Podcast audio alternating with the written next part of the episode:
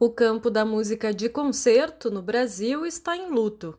Entre as mais de 150 vítimas fatais do novo coronavírus no país até o momento, estão dois dos maiores representantes do canto coral no país. O maestro mineiro Martinho Lutero Galati e a maestrina japonesa radicada em São Paulo Naomi Munakata faleceram no final da última semana nos dias 25 e 26 de março, respectivamente. Para nos ajudar a compreender a dimensão da importância do trabalho realizado por Martinho e Naomi na música brasileira, contamos com comentários dos professores de regência coral do Instituto de Artes da URGS.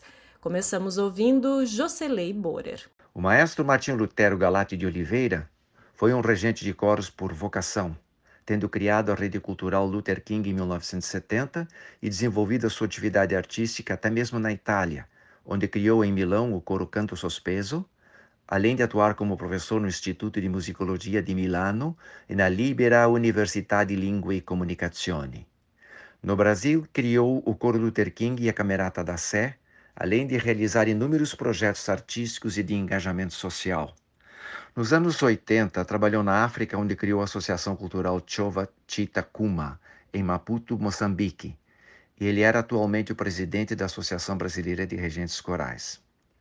A maestrina Naomi Munakata foi também uma regente de importância significativa na vida cultural de São Paulo e do Brasil, tendo desenvolvido um trabalho de estabelecimento e consolidação do coro da USESP como um dos coros mais importantes do Brasil e da América Latina. Ela foi também diretora da Escola Municipal de Música de São Paulo e do Coral Jovem do Estado. Estava atuando recentemente como regente titular do Coral Paulistano Mário de Andrade, do Teatro Municipal de São Paulo. Ambos, maestro Martinho Lutero e maestrina Naomi Munakata, faleceram a poucas horas um do outro nos dias 25 e 26 de março passados, vítimas da pandemia do Covid-19, o que mais uma vez nos obriga a atentar para a fragilidade, valor e importância da vida humana, e nos alerta que não podemos comparar a vida e consciência humanas à economia de um país, pois são a rigor incomparáveis. A nossa vida não tem preço nem podem ser inseridas nas colunas de uma planilha. Ninguém poderá replicar a obra do Martinho Lutero e da Naomi, pois todos temos histórias diferentes e percorremos diferentes caminhos. Embora eu nunca tenha interagido pessoalmente com o maestro Martinho Lutero, com a Naomi interagi várias vezes, seja no curso que fizemos com o maestro John Poole do Rio de Janeiro, no final da década de 80, seja na banca que compartilhamos há poucos anos atrás, também no estado do Rio de Janeiro, ou em eventos do Coro da Alzete em São Paulo, onde morei por alguns anos. Há, porém, algo de comum entre os dois. Desenvolveram suas atividades em um estado brasileiro que tem condições econômicas para suportar a cultura e interesse pela cultura. Se isso não ocorresse, talvez não estaríamos celebrando as realizações de dois músicos, mas talvez conjecturando o que poderiam ter realizado caso tivessem conseguido o apoio da liderança do Estado e da sociedade paulista. De qualquer forma, estamos todos mais empobrecidos com a morte de mais duas pessoas que agregaram valor à nossa sociedade, que possam servir de inspiração para nós, que almejamos um futuro pleno de valores perenes e significado humano para todos.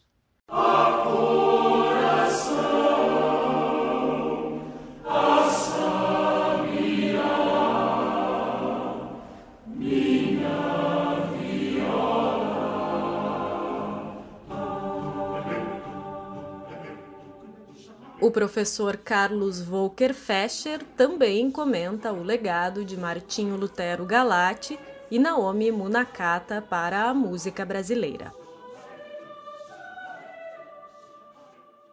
A Naomi Munakata ela, é, ela é marcada pela sua resistência, pela sua uh, firmeza, pela sua serenidade, pela sua simplicidade, por não perder o foco é, vários amigos né, que trabalharam comigo é, lá em Petrópolis, no Rio de Janeiro, quando eu tinha o coro contraponto, e mais tarde esses colegas eles, eles foram a São Paulo e trabalhar no coro da USESP, e eles falavam sobre isso. No momento, às vezes, de tensão, no momento de, é, de confusão, às vezes, diante de uma obra de, de, de, de dificuldade técnica, a Naomi era aquela pessoa que conseguia botar a bola no chão e com cuidado ela trabalhava, ela fazia e ela dava solução às vezes de problemas que deixavam muita gente de cabelo em pé. Então você vê que esse método dela, esse critério dela é um critério que contagiou e que deixou muita marca né, é, a todos aqueles que conviveram com ela. E, na verdade, Naomi, eu, eu tenho uma, uma, uma, impressão muito forte quando ela regeu o coro da, da, da coro jovem do estado de São Paulo, que regeu a missa afro-brasileira de Carlos Alberto Pinto Fonseca, que é um maestro uh, de Belo Horizonte, né, falecido também. Uh, ela regeu a missa afro-brasileira e foi de uma força interpretativa sem precedentes. Inclusive, tem até a gravação dessa obra, regida por ela na, na, na internet, disponível a todos e foi de uma força interpretativa muito grande, inclusive o que rende também é o meu interesse até de, de colocá-la, de fazer um debate na minha tese de doutorado sobre essa obra, né, e eu coloco realmente, eu faço uma discussão sobre o seu trabalho interpretativo dentro da minha, dentro da minha, da minha tese.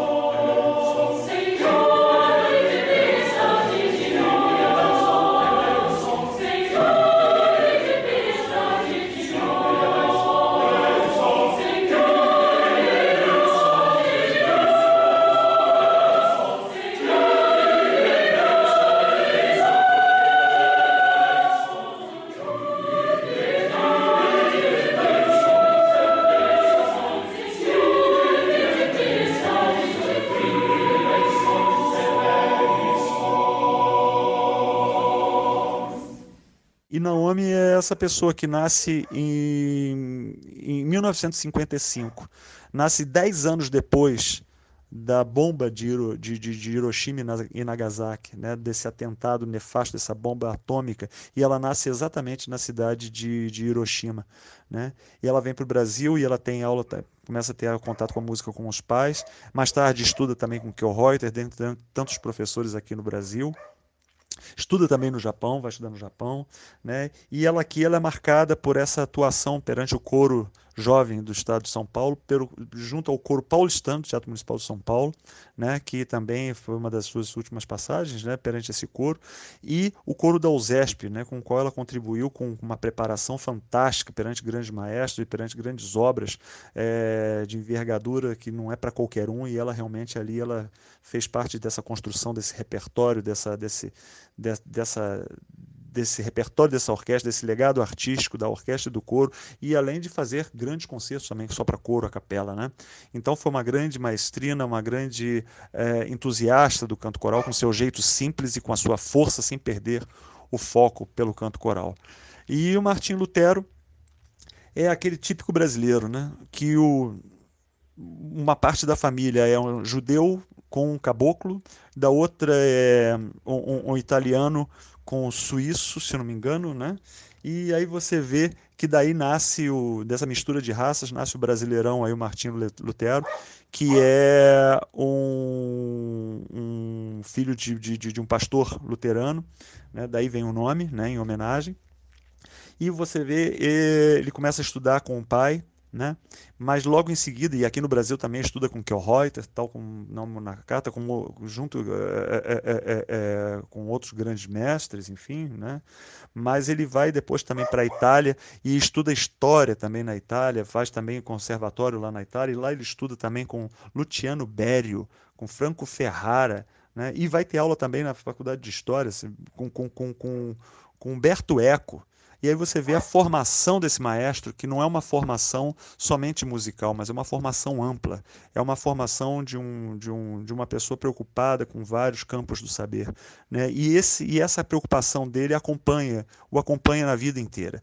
Em 1980, no final, ele vai para Moçambique, né? e lá ele faz pesquisa de, de, de música folclórica que, que é utilizada, essa pesquisa é utilizada na formação dos jovens né, da rede pública, da rede de ensino de Moçambique.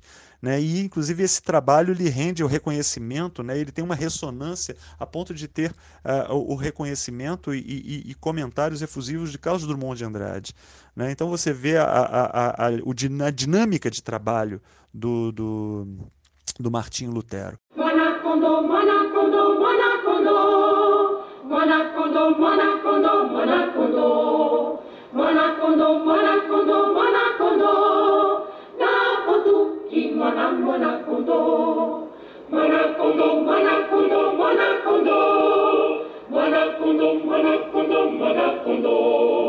Manacondo, Manacondo, Manacondo.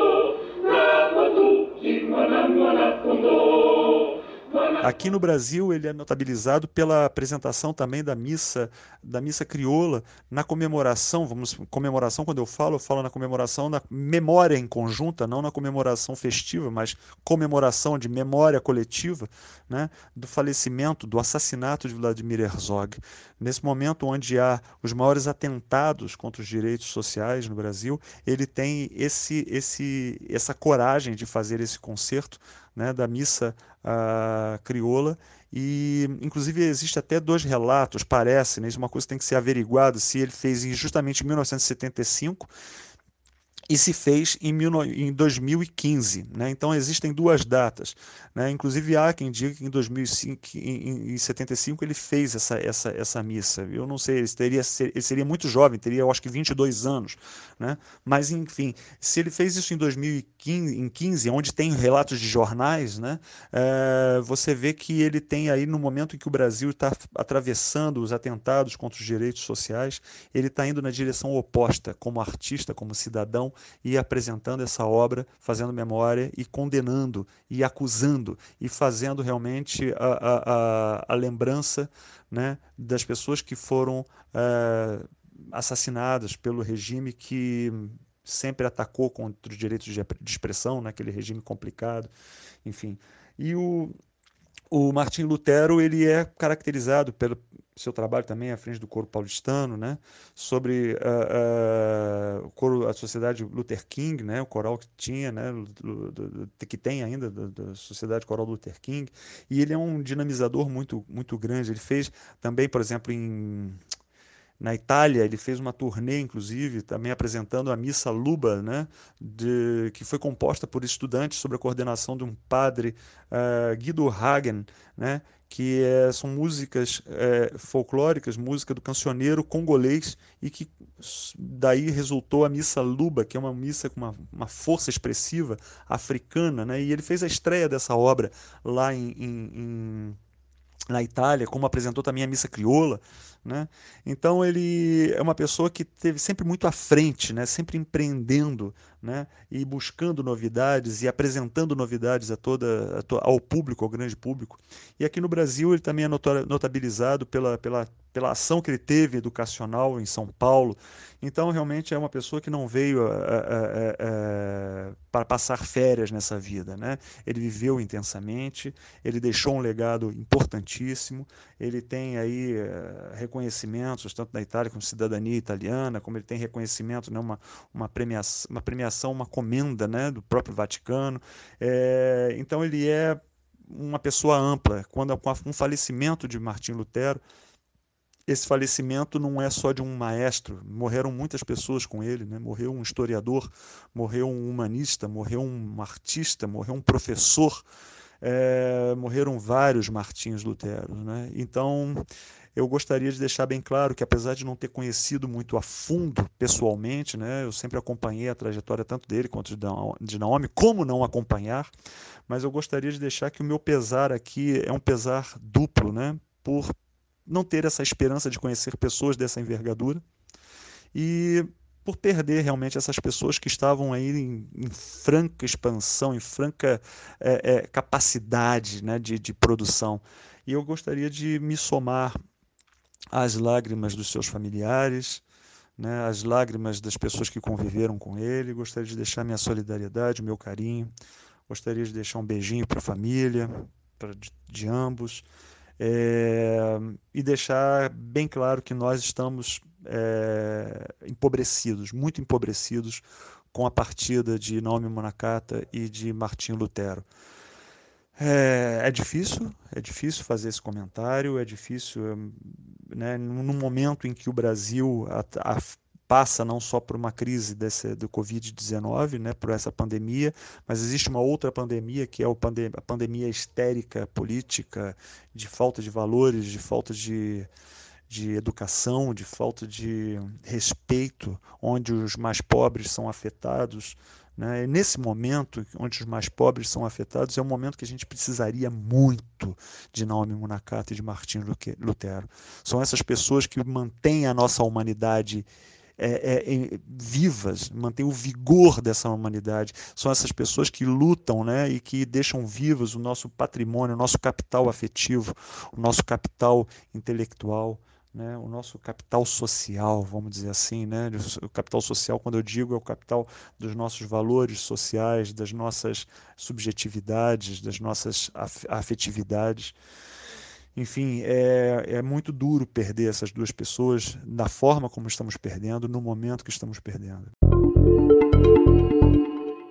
Para o blog da redação da rádio da universidade, Ana Laura Freitas.